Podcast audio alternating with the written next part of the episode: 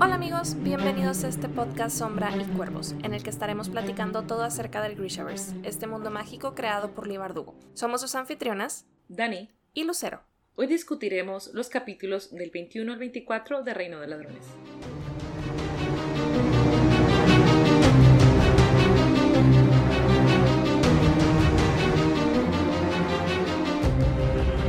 Nuevamente bienvenidos y gracias por acompañarnos en esta nueva emisión, que es ya nuestra séptima sesión discutiendo Reino de Ladrones. Ya pasamos la mitad y cada vez se pone mejor nuestra historia. Comenzamos con el capítulo de Cass y está aquí muy... Nos quedamos muy intrigadas, ¿no? Porque sabemos que fueron sorprendidos por Pekka Rollins.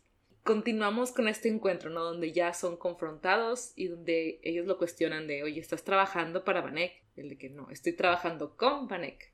Eh, el hecho Con de que Vanek. Cass haya ido, el hecho de que Cass haya ido a pedirle dinero, pues le causó ruido y pues fue ahí a ofrecer sus servicios. Nada, nada tonto, Pekka Rollins. Sí, es correcto, que es justamente lo que mencionabas la semana pasada, de que, bueno, desde, desde ese momento en el que Kaz decidió ir a pedirle dinero, como que Pekka hizo esa admisión, ¿no? En ese, en ese capítulo que pudimos ver desde su perspectiva, de que, bueno, Kaz era como que alguien que, de quien tendría que cuidarse, ¿no? Entonces, pues sí, a lo mejor tendríamos que haber atado hilos desde ese momento y decir, pues iba a buscar protegerse, ¿no? Desde, desde ese punto de cualquier represalia que pudiera. Pues ya, ya veía, ¿no? Ese, ese odio en, en los ojos de Cass, entonces a lo mejor se la solía que pues eventualmente el, el odio de Cass iba a, a voltearse hacia él, eh, no tanto hacia Vanek, entonces pues yo creo que esta alianza con, con Vanek es algo muy inteligente de su parte, pero pues obviamente no le conviene nada a nuestros cuervos. Exactamente. Y Cass, como siempre, tratando de resolver como de la forma más rápida. Y sí, teniendo acá la distracción, continuando la conversación, haciéndolo enojar y, y con su frase épica de yo no guardo un rencor, lo acuno, lo mimo, le doy de comer buenos trozos de carne y lo envío a las mejores escuelas. Yo crío bien a mi rencor, Rollins. Excelente, ah, excelente, excelente forma de, de, de caracterizar a Cass, ¿no? O sea, siempre, siempre Sí. vemos estas frases tan, tan icónicas, tan características de él, que dices, ¿de dónde se las saca? O sea, realmente filósofo, como le decía Pekka Rollins anteriormente, pues, pues sí. Continuamos viéndolo por aquí. Y la verdad es que, aunque es un capítulo relativamente corto, creo que es de los más em, comentados, creo, dentro de, del fandom, sobre todo cuando hablamos de, de Wyland, o sea, de la relación entre Cass y Wyland, porque esta, esta forma tan impresionante que tienen de hacer su salida, ¿no? O sea, no es como que, bueno, ya nos están cerrando las puertas por todos lados y el mismo Cass dice, ¿no? De que, bueno, si no puedes abrir una puerta, pues haces una nueva. ¿Y qué forma de abrir una puerta nueva en el suelo? y, y esta escena en la que caen encima de los comensales, de los invitados de Vanek, épica. Me encanta que más adelante en el capítulo de Wyland, como que el, mismo Wyland está como que casi atacado de la risa internamente, ¿no? De que ojalá hubiéramos quemado la casa. Entonces sí, creo que, creo que va a ser algo épico si logramos verlo ya trabajado, trabajado en pantalla, pero de momento los poquitos fanarts que he tenido la oportunidad de ver valen muchísimo la pena. Oye, pásame esos fanarts, creo que no, no los he visto, así Los que sí quiero verlos. Y otra cosa que queda aquí como la furia de Cass es el momento en que Rollins le dice que tiene algo preparado para su espectro y Cass así de no me importa la venganza, al demonio con la venganza, ya no voy a llevarlo todo de que ladrillo por ladrillo, de que si él hizo algo Inés, voy a pintar todo el stable oriental con sus entrañas, así de adiós todo. Sí, sí, eso, eso me encantó porque dices, wow, o sea, el hecho de que Cass esté poniendo de lado su venganza personal por, Claro. por Inés, pues, pues bueno, desarrollo, desarrollo amigos, desarrollo.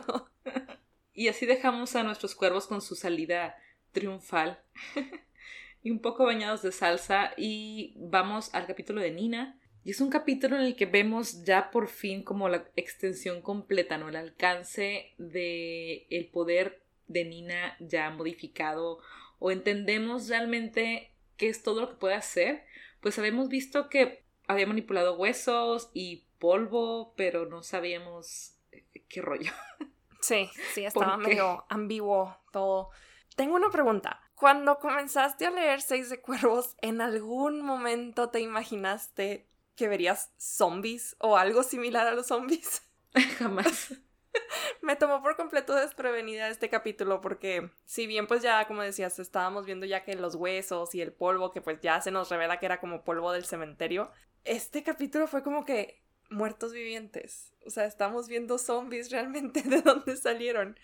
Entonces sí, wow. Siento que yo, yo soy cero de cosas de zombies, entonces la primera vez que leí este capítulo fue de, me dio mucho asco. Como que toda la descripción que te hace súper detallada de cómo los veía, yo, oh, no. Fíjate que hasta eso no me dio asco. Al contrario, bueno, siento que será algo muy interesante de ver ya en pantalla. No, no soy fanática de películas de zombies. Creo que la única película de zombies que he visto es la de Zombieland, que es realmente una comedia, pero es muy chistosa y es muy divertida y tiene un maquillaje, pues sí, propio de una comedia. Entonces, no sé, se me hace que vamos a tener una buena sorpresa con el tipo de producción que están manejando hasta ahorita. Así que ya lo quiero ver. Tengo curiosidad de qué, qué van a hacer. ¿Qué tan sí, va, a estar, va, a estar interesante. Sobre todo por este, este punto en el que mencionan que, bueno, cuando, cuando empiezan a salir, ¿no? Después de que Nina siente como este eh, como esta conexión con los cuerpos de, de la barca que, que, ay, por cierto, cuando lo leo, pues no puedo evitar recordar, ¿no? Los, los recuerdos de, de, Cass, tirado en la barca y, hoy imagínate, el pobre ahí tirado entre tanto, tanto cadáver, si le hubiera tocado aquí que en medio de, de eso una nina levantara a los muertos mientras él estaba ahí, el susto que se hubiera llevado. Qué horrible. Pero, pero bueno, sí, o sea, me, me, llamó mucho la atención porque fuera de como esta idea convencional de los zombies como que todos demacrados y así, pareciera como si el poder de Nina se transfiriera, o sea, como si toda esa energía que ella gana a través de, del uso de su poder se transfiriera también a ellos porque no los ve completamente demacrados. Menciona que se veían con mejillas ruborizadas, los labios sonrosados, el pelo brillante. Entonces es como que este contraste entre veo las heridas por las cuales moriste o las secuelas a lo mejor por las enfermedades, pero todo su toda su faz está como con esta vitalidad, pues va a ser algo como medio, pues es, muy contrastante, entonces sí va a estar, va a estar interesante ver cómo, cómo lo llegan a, a manejar en la serie y pues muy satisfactorio ver a los leones moneda huir ahí a los hombres de P.K. Rollins. Oye, que volviendo a esto de que del semblante que tienen, a mí me queda mucho la duda si realmente es como una transferencia de poder o es simplemente la percepción que Nina tiene. Si ella misma al sentir esta conexión está ajá, como viéndolos, que es su percepción únicamente eso, que si, no sé, alguien más los ve, los va a ver igual de demacrados y pálidos e hinchados o lo que sea, y que sea solamente Nina quien al tener la conexión los vea de esta manera. Ay, no había pensado en eso. La verdad es que yo estaba con la idea de que pues todo el mundo los iba, los iba a ver así, pero pues quién sabe. Creo que no, no sé si dan más explicación más adelante, la verdad es que no recuerdo, pero pues estaría al pendiente. y sí, qué bueno que se pudo defender de los Leones Moneda, le sacó un susto enorme. Y ya sabemos, ¿no? Que Leones Moneda son de P.K. Rollins y tuvo algo para todos. Ahora ya sabemos, cuando ya le reveló su, su plan a Cass, que tenía algo para Inés, tenía algo para Nina, tenía algo para eh, los que estaban en velo negro. Entonces él cayó con todo. No sé si nos revelan el por qué ataque ese día, si se da cuenta de algo, o solamente lo siguieron y fue como coincidencia, ¿no? Que Sí, pues al momento creo que no nos han dicho nada en específico, pero no me quedé pensando que qué, qué buen timing de Nina de descubrir que tenía este, este poder, porque si no, imagínate qué hubiera pasado con Inés, o sea, quién hubiera agarrado la red. Me, sorprendió mucho como este comando, o sea, el, el, comando y el hecho de que estos son, es que no sé cómo llamarles, o sea, de verdad los veo zombies en mi cabeza, entonces los voy a, me voy a seguir refiriendo a ellos como zombies, pero la velocidad con la que se mueven, porque en cuanto ella les hace la eh, el, mandato de la red, o sea, vayan hacia la red, ni siquiera tiene que decirles algo como muy específico. Dice que se mueven como que súper rápido y yo de que, wow, están muertos, ¿cómo puedes correr? Entonces, sí, no, como que muchísimas cosas que me sacaron de onda en este, en este capítulo, pero agradezco que tenga este poder porque si no, nuestra pobre Inés hubiera ido directo a estamparse contra el suelo. Y creo que tiene que ver con el hecho de, de que está desesperada, ¿no? Que que está buscando algo. Eh, al sentirse que le iban a, poner grilletes, creo, en, en, el cuello, en las manos, por parte de los leones moneda, entra en esta desesperación y sí menciona, ¿no? Que suelta un grito como desesperado, un aullido de rabia y es esta misma como adrenalina yo creo que tiene de algo tengo que hacer que la hace sentir algo. Ella ya estaba buscando como, estir, no sé, me imagino como si estirara los brazos, ¿no? Mentales. para alcanzar su poder y que va como extendiendo esta, esta red, ¿no? Como una mancha así de, de su poder de, alcance que sintió eh, precisamente estas células, ¿no? De, de no sé qué decir, esos cuerpos que ya no están, no tienen vida. Sí, al final es, pues, es materia humana y, lo que dice más adelante, creo que es, es, no sé si es Matthias o es Inés quien le dice que, bueno, tu orden es de los vivos y de los muertos, tal cual así se refiere el nombre de la orden. Entonces, pues no sabemos si hay otros Grishas que también lo puedan hacer o si en la historia de los Grishas haya habido alguien que pudiera hacerlo. Sí, que de hecho la misma Nina lo recuerda durante ese capítulo, como que eh, se, se, regresa a esas lecciones en, en, el pequeño palacio y como sus maestros le decían de que, bueno, es que nosotros estamos atados a toda la existencia, o sea, no, nuevamente esta mención de la agresión en el corazón del mundo, entonces que pues para los corporal que es todavía más notorio, ¿no? Esa, esa conexión con la vida y la muerte, entonces pues ahí sí ya como que hace un poco más de sentido que, bueno, si, si el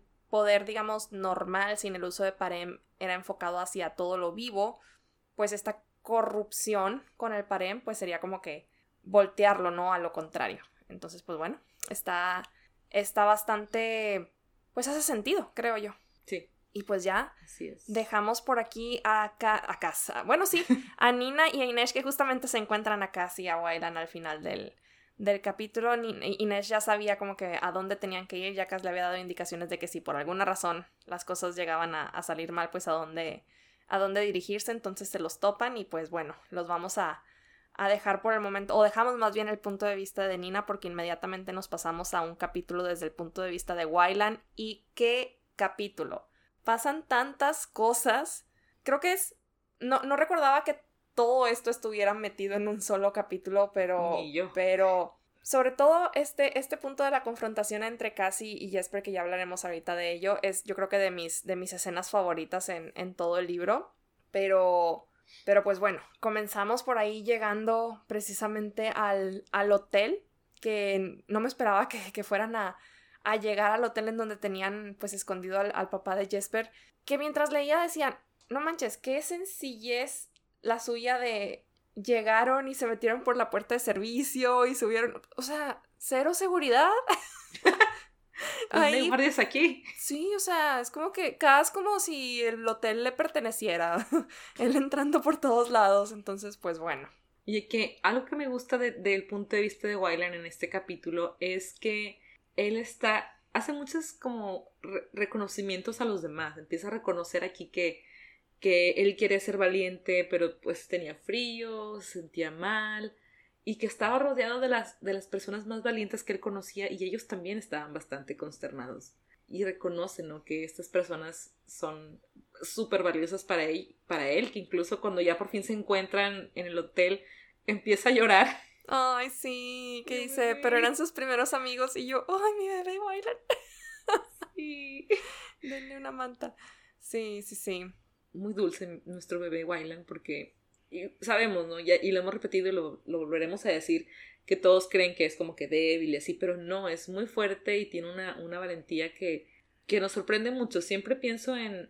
en está chistoso.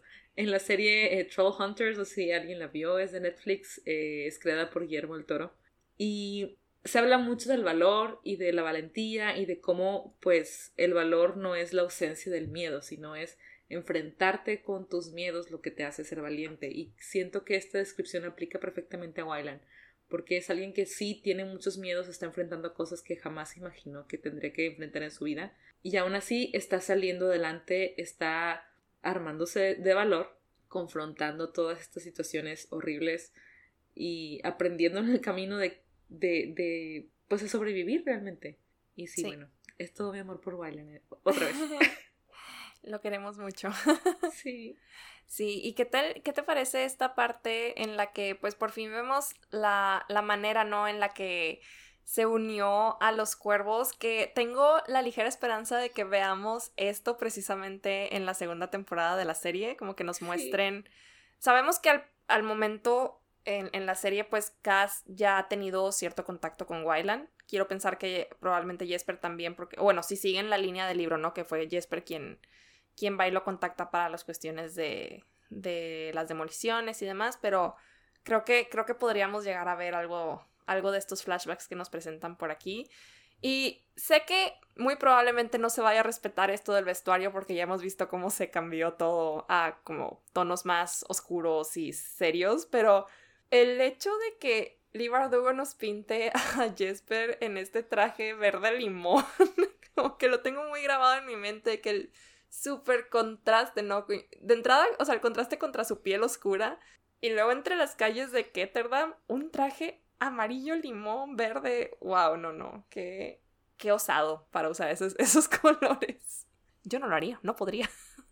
Oye, y, y lo que observa Wyland, no nada más de su vestimenta, sino que dice que estaba fuera del lugar y no sé qué.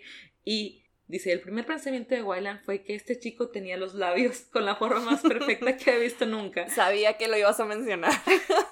o sea, Wyland a lo que va, o sea, pone atención a las cosas importantes. Eh, claro, claro. Nada perdido. Nada perdido, en efecto.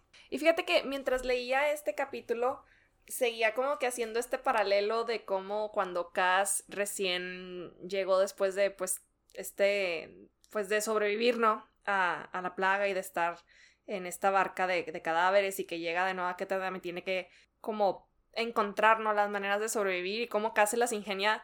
Pero, o sea, Cass de volada se va hacia lo lo violento, lo ilegal y demás. Y luego tenemos este contraste contra Wyland de que no, es que estoy buscando trabajo en esto. Cosita. Entonces, pues bueno, mientras, si bien pues hay, hay muchas cosas en las que sí podemos ver estos paralelos, creo que esa cuestión de la integridad definitivamente son polos opuestos. Completamente. Y Wyland, eh, ya sabemos, ¿no? Que no, no sabe leer y está buscando eh, algo que no necesite leer, algo que pueda hacer con las habilidades que sí tiene. Y algo que me encanta de, este, de estos recuerdos es que vemos su ascenso, ¿no? Cómo se va ganando su lugar con sus habilidades, todo lo que sí es bueno, todo lo que sabe, lo que ha aprendido de sus tutores y de lo que ya tiene como pues ese dono, esa afinidad, lo va usando y va ascendiendo ahí de, de puesto en, en la tenería. Entonces, wow, creo que es el inicio de que Wyland pueda ir apreciando eh, sus habilidades, ¿no? Creo que fue el inicio de, de, su, de su cambio. Sí, que de hecho justo en este capítulo hay una frase que me gusta mucho, ya cuando está hablando de, de cómo se unió al grupo de, de Cass, que está como reflexionando de que, pues sí, Cass ya, ya conocía su identidad desde un principio, que fue por eso que, que mandó a Jesper a buscarlo y demás, pero que dice, ¿no? De que valoraban las cosas que podía hacer en lugar de castigarlo por aquellas de las que no era capaz. Entonces, ese, ese, como que empieza a tener ese sentido de pertenencia, ¿no? Y agarrarle como, como ese, o, a tener ese lugar, ¿no? Dentro del grupo, pero es importante que él empiece a darse cuenta de que, pues, es un lugar que él se ha ganado, que no nada más es como te lo están dando porque sí. Sí, no como al principio, que era como, bueno, estás aquí porque eres útil, porque eres, no eres tan buena en demolición, pero eres un buen rehén. Todo esto que le repetían al inicio, entonces ya ha cambiado y, como dices, se ha ganado su lugar precisamente por, por lo que puede aportar el grupo y simplemente porque es alguien súper súper lindo y adorable, ¿no? Que es, es alguien leal que, que, tiene cosas buenas que aportar, no nada más en sus habilidades, sino como que toda su persona. Igual que los demás, todos eh, hemos hablado, ¿no? De cómo Inés es el pegamento del grupo, de además de sus habilidades eh, como, como la araña, ¿no? Como el espectro, ya en la parte, eh, digamos, la más humana, ella tiene también su función y algo mucho que, que aportar, así, así todos en el grupo. Es correcto. Y bueno, regresando al presente, regresando a esta escena que vemos en el hotel con, pues bueno, el papá de Jesper ahí recibiéndolos. Siento que, pobrecito, no saberlos a todos llegar súper, no sé, o sea, cubiertos de sopa y otros acá, me imagino que, pues, Metallas y, y eh, y Jesper, si no era Jesper que estuvo con ellos en Velo Negro, pues, no sé, llenos de hollín, me imagino con toda la pólvora que estuvo volando por ahí, qué sé yo pues no, el susto que se ha de haber llevado, ¿no? Pero... Inés este, ensangrentada. Inés ensangrentada con, híjole, no, es que las mil heridas que le hicieron. Pobre, pobre, pobre papá de Jesper, pobre señor Fe Feji, lo están haciendo, pues hacerse cargo de muchos chavitos. Pero, pero es muy bonito el reencuentro entre todos, ¿no? Como que todos abrazándose, Wayland decías ahorita llorando, este, tratando de contener sus lágrimas y, y esto que dice, ¿no? De que nada más quería como que estar cerca de Jesper y asegurarse de que estuviera bien y yo así como que, ¡ay, qué bonitos! Dije, Dani está disfrutando mucho este capítulo. Bastante. Es, es uno de mis capítulos favoritos. Y el que sigue también tiene algo, algo especial. Oh, claro que sí. Sí. Ya lo discutiremos.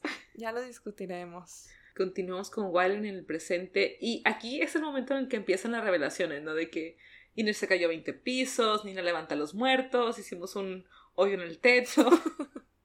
Ay, no, perdón, es que el hoyo siempre me da mucha risa. Sí. Me da, me da mm, me da mucho sentimiento, no, no sentimiento, se me hace bien bonito que podamos ver como que a todos a través de los ojos de Wyland y por ejemplo como menciona que se siente casi como el mal tercio cuando ve a las como que a metallas con Nina y que dice siento que estoy como observando o siendo testigo de algo que no debería, como de algo que es muy íntimo, muy privado y esta frase tan, tan representativa de la pareja de, de, Nina y Metallas que la verdad es que no recordaba que estuviera en un capítulo de Wildland que, que le dice, ¿no? Este, le dice a Metallas que es mejor que los waffles.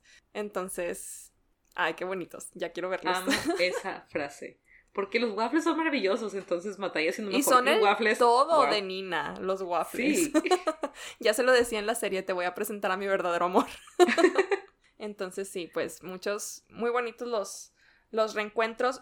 Obviamente el único que no se une ahí, a pesar de la insistencia de Nina de a nosotros sí nos da gusto que sigas con vida, pues es Cass.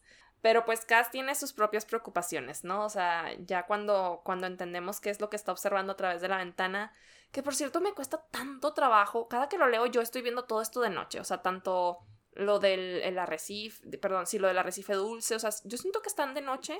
Sí. Y luego resulta que es de día. Se me hace que les amaneció porque cuando están, o sea, cuando van a la casa de, de, de Vanek, están en una cena, o sea. Es una cena. De noche. Pero supongo que caminan por horas, ¿no? sí, puede ser. Tienes, tienes toda la razón. Ajá, entonces seguramente les amanece y a lo mejor estaban como marchando en el amanecer los. Sí, porque yo decía, ¿cómo alcanzan a distinguirlos? Y luego ya mencionan algo de que la luz del amanecer, la luz del, del, sol, no, no recuerdo que algo de la luz y yo, ¿cómo? Pero sí es que batallo mucho como para mantener estos tiempos o irme dando cuenta de que, ah, bueno, pasó, transcurrió tiempo, ¿no? Entonces sí, para mí todo, todo el tiempo es de noche en Keter. ya lo había mencionado antes, como que me cuesta mucho trabajo imaginarme la ciudad de día. Pero, pero, híjole, el coraje que ha de haber sentido Cass al ver que su propia banda se estaba rebelando en contra de ellos. Yo los quería golpear. Después de todo lo que Cass ha hecho por, por los despojos, por los cuervos, por proveerles un lugar al que pertenecer y que se pongan del lado de Pekka Rollins. Qué descaro. Qué descaro, porque se están yendo con el que mejor les convenga, quien les ofrezca, ofrezca más dinero, supongamos, o quien les dé mejor estatus, porque también nos mencionan más adelante, o un poquito, sí, por aquí, que traen todos un, un como un brazalete, una banda en morada en, el, en el brazo, que son los colores de la Statwatch.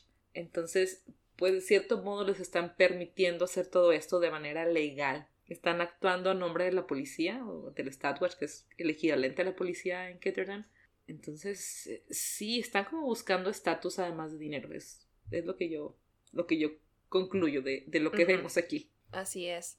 Y, y pues bueno, pasándonos a, a, esta parte del capítulo que yo creo que es de mis favoritas, pero también es de las que dices, siento que es de las más fuertes y como como un antes y después en la relación entre Cassie y Jesper, porque literalmente se pusieron todas las cartas sobre la mesa, a lo mejor no de la manera más civilizada posible, más del lado violento, que probablemente es como. Siento que Cass ya traía tantas cosas guardadas, ¿no? Que terminaron. Bueno, de hecho, ni siquiera fue Cass el que empezó como que la, la, pelea, pero le sacó tantas verdades a Jesper que obviamente Jesper pues no quería escuchar y, y la forma en la que esto se descontroló. ¡Wow! De entrada, la. De entrada, en esta escena, cuando Cass dice, me voy a entregar, dije, ¿qué? O sea, sí. Ahí ya vemos de que, ok, el grupo le importa, claramente. O sea, está dispuesto a sacrificarse. Porque pues ya, ya reconocía en, en, el capítulo anterior de que pues le falló, o sea, él siente que le falló a todos, que pues los está metiendo a todos en problemas, porque sí, al final de cuentas pues él es el que los llevó a todo este embrollo, ¿verdad? Pero no esperaba que llegáramos al extremo en el que Cass tuviera que admitir estar en la necesidad, o, o, sí, admitir que pues se iba a tener que entregar, que no había otra salida, ¿no? Que no encontraba otra manera de, de solucionar las cosas. Yo siento que cuando hace esto no lo dice en serio, como que era para provocar algo, pero no sé, es que es muy difícil creerle todo a Cass. Así que soy un poquito escéptica en que su intención real era entregarse. Me deja mucho con la duda de, ¿en serio lo ibas a hacer o era como para despertar aquí otras ideas o qué, qué pretendías? Pero esa es mi impresión. Digo, no, no, no quiero dudar de Cass, pero sí soy un poco escéptica con, con esa parte.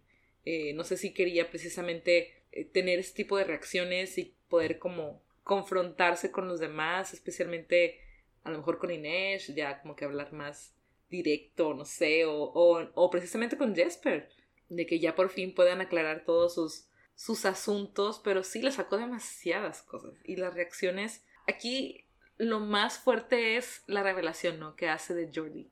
Ah, que le dice Jordi a Jesper y todos de que, ¿quién es Jordi? No, no, no. Es que yo amo esta escena porque por más asperezas que haya entre ellos dos, siempre me ha gustado mucho la relación entre Jesper y Cass. Y, y sabemos, o sea, toda, toda esta admiración y, deseo que tiene Jesper de ser aceptado por Cass y de, de ganarse otra vez su confianza. Pero rara vez vemos como que cómo se siente Cass acerca de Jesper fuera de todo lo que le ha molestado hasta el momento. Pero aquí se nos comprueba de que, lo, o sea, el hecho de que en su mente lo equipara con su hermano, ¿no? O sea, y obviamente eso hace que, que entiendas, pues, el dolor o, la decepción que ha de haber sentido con todas esas veces que Jesper le llegó a fallar.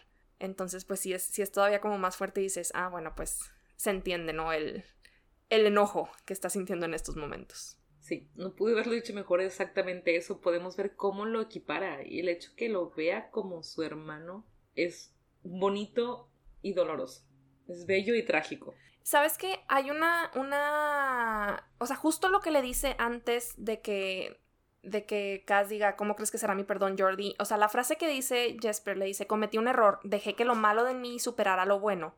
Siento que, o sea, sí, es una frase que Jordi le pudo haber dicho a Cass, porque al final de cuentas, pues Jordi era el hermano mayor, por más o sea, pues sí, entendemos ahorita que pues estaban chiquitos los dos, obviamente se dejó llevar por, por sus, eh, sus deseos y, pues sí, estos deseos de grandeza, ¿no? Pero al final de cuentas es eso, o sea, dejó que lo malo, o sea, como que esta avaricia, la ambición, y la, ambición pues superara lo bueno de que, bueno, pues podemos salir adelante de alguna otra manera.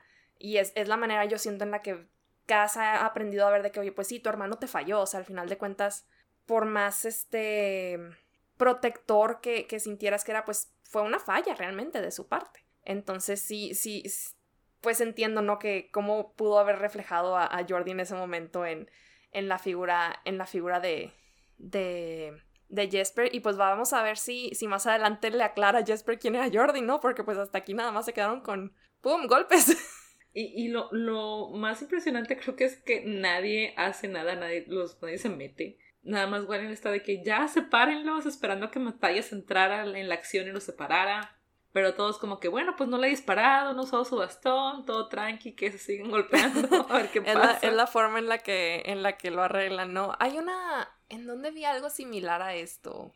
Es que no, no, no recuerdo, pero tengo la sensación de que en otra serie o en otro libro vi algo muy similar, de que no, o sea, déjalos, es que es la manera en la que sacan como que sus emociones, en la que ellos entienden, como el lenguaje de los puños. Si alguien sabe dónde lo vi, lo, siento que lo tengo en la punta de la lengua y nada más no, no doy. ¿No pero... fue en magia más oscura? Este, no, no recuerdo. La verdad es que no recuerdo, pero, pero bueno, puede que sea también algo como clásico, ¿no? Como que un, cliché dentro de, de, este tipo de escenarios, pero no importa. El, el momento en el que entra, el momento en el que entra el señor Feiji a separarlos, siento que si llegamos a ver esto en, en, la serie, me va a dar muchísima risa, porque ahorita estamos hablando de que en el libro son adolescentes, ¿no? Pero en la serie ya tenemos a adultos en sus veintes y el hecho de que llegue el papá y los separe y todo, o sea, como que las expresiones medio avergonzadas de ambos, ¿no? De, ay, o sea, nos cacharon.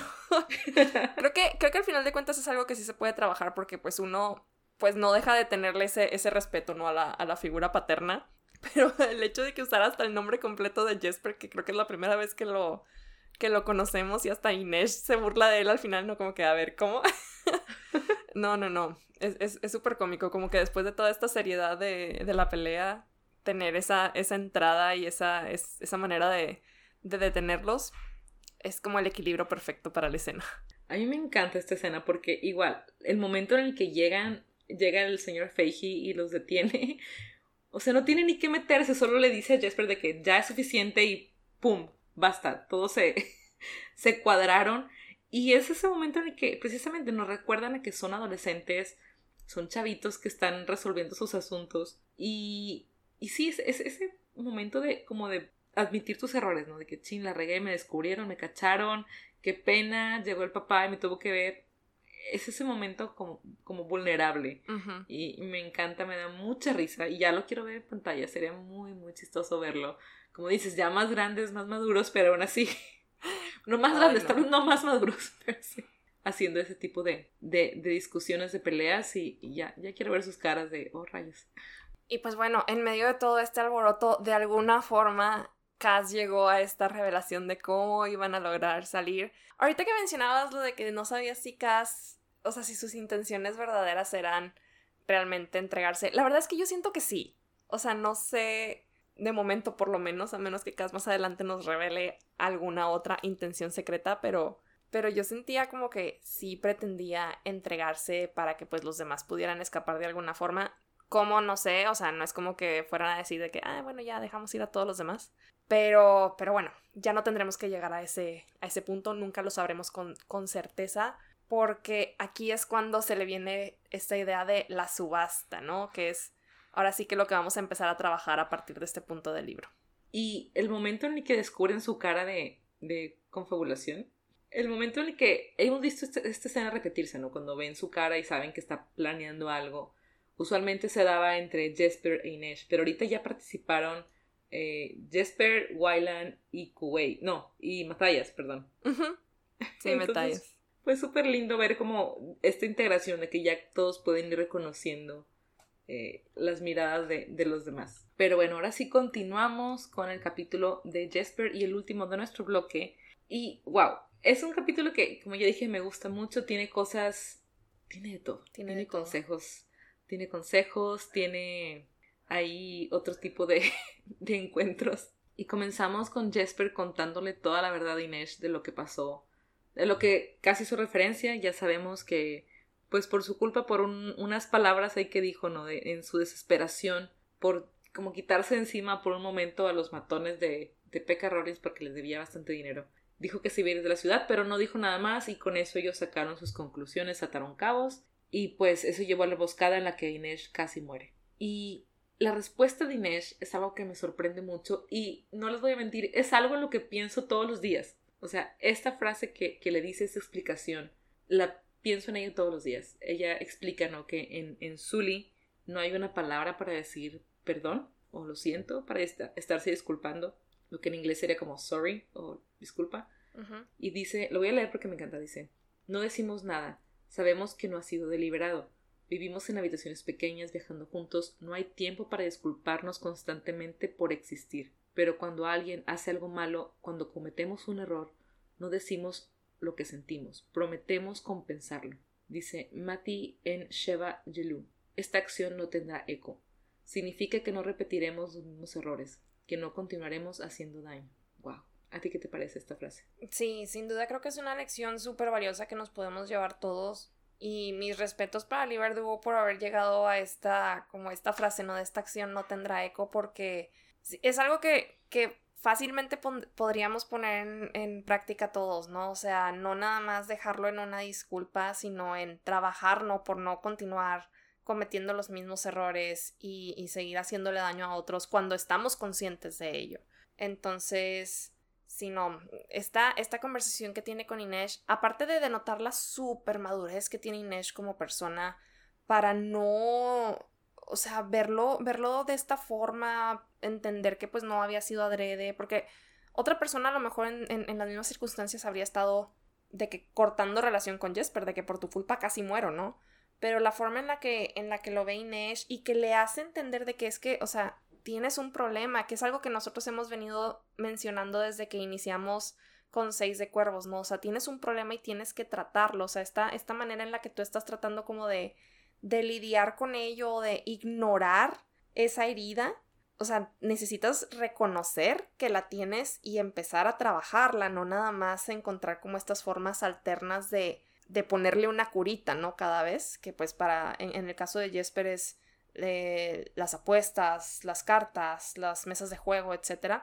Entonces pues ya creo que para Jesper siempre como esta, mm, las pláticas y, los consejos de Inés siento que son de los que se toma como más a pecho, más en serio, entonces ya viniendo de parte de ella, pues ojalá em, empiece, ¿no? O sea, se, le abran los ojos de que pues sí, es algo que, que, tengo, que, que tengo que trabajar, o sea, que es un, es un problema realmente.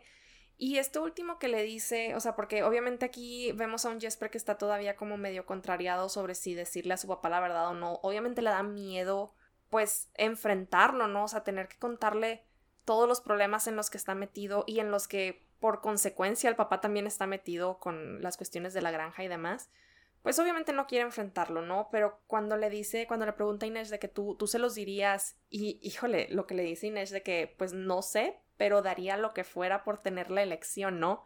No, sácate. Si yo hubiera sido Jesper, lo habría sentido como una bofetada interna de tú tienes a tu papá ahí. O sea, aprovecha la oportunidad de enmendar la relación, ¿no? De, de contarle, de poder contar absolutamente todo y, y, pues a lo mejor sí queda un poco dañada la relación, no sabemos, pero, pero pues quedaría ella, ¿no? Pues por tenerlos a, a, sus papás ahí cerca, poder hablar con ellos nuevamente y a lo mejor pues tener ese, ese valor de, de contarles todo lo que, lo que ha tenido que hacer hasta el momento para, para sobrevivir. Entonces sí fue como que, ay, no sé, me, me, llega, me llega al alma cada vez que, cada vez que leo esta parte. Igual a mí me, gusta mucho todo este fragmento donde hablan y este consejo que le da y este reconocimiento, ¿no? De que sí, sí, yo de todo por tener elección.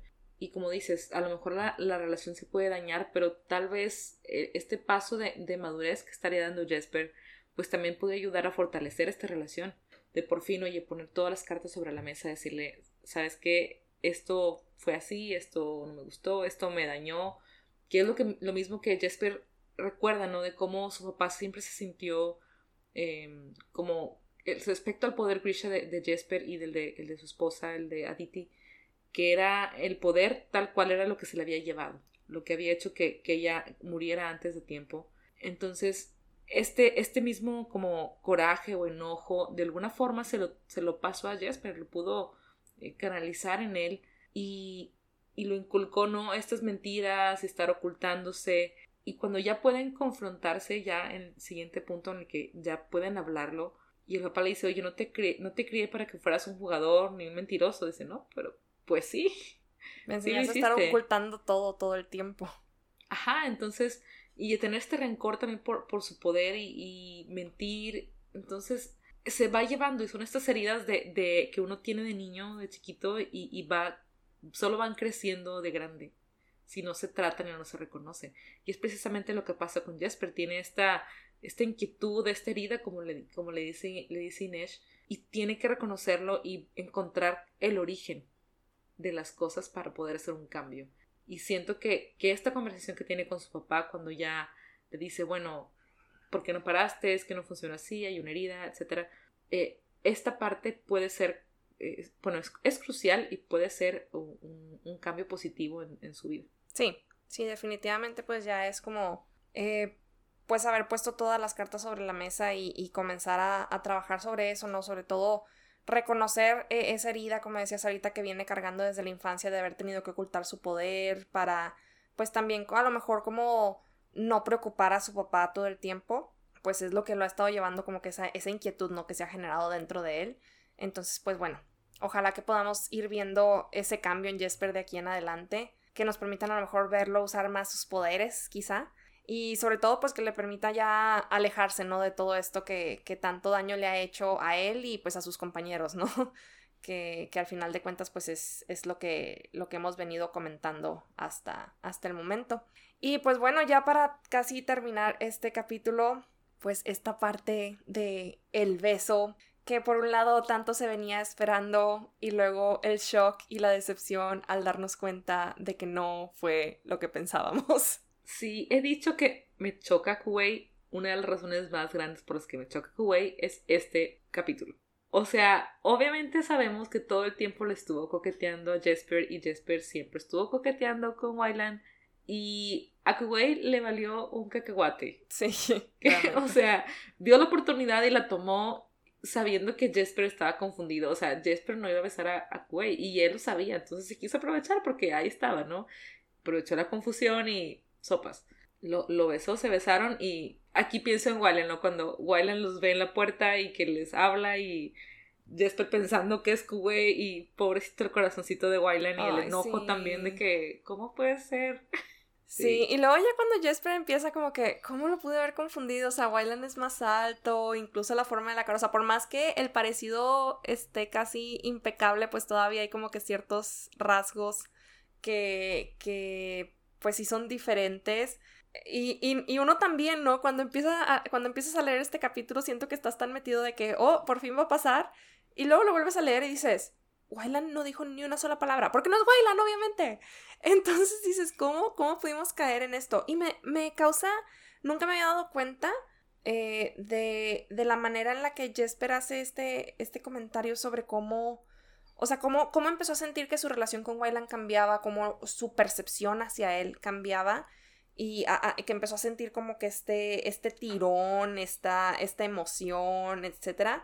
Y que decía, porque no le estaba sintiendo en ese momento en el beso, o sea, y, y, lo, lo, regresa hacia él, no dice, pues a lo mejor es como un problema, es parte del problema mío, ¿no? Pero pues no, o sea, es porque pues te estás besando a la persona incorrecta. Entonces, pues bueno, pobre Wylan, tendremos que esperar a ver cómo arreglan este, este malentendido y por lo pronto por lo menos se nos aclara que el Kirch de Kuwait es en efecto lo bastante bueno como para entender todo lo que le han estado diciendo hasta este momento. Que yo sé, tú lo odias, pero esta última frase se me hace súper... O sea, siento que es un personaje tan canijo que la neta no, no puedo odiarlo. O sea, siento que es como... Ay, o sea, te la bañaste, pero... Pero vale. O sea, jugaste tus cartas, está bien. Te la paso. Yo lo odio como quiera. Tendremos que esperar a ver cómo nos va ya cuando lo conozcamos en pantalla quizás ahí mi percepción cambie, pero de momento es como que, digo, ni, ni me viene ni me va, pero, pero digo, vale, te, te reconozco, ¿no? Que, que se ha sabido mover, pues. Muchas gracias por escucharnos y los esperamos la próxima semana con la siguiente sesión en donde vamos a estar discutiendo los capítulos del 25 al 28 de Reino de Ladrones. Y sin más por el momento nos despedimos sin llantos, sin funerales.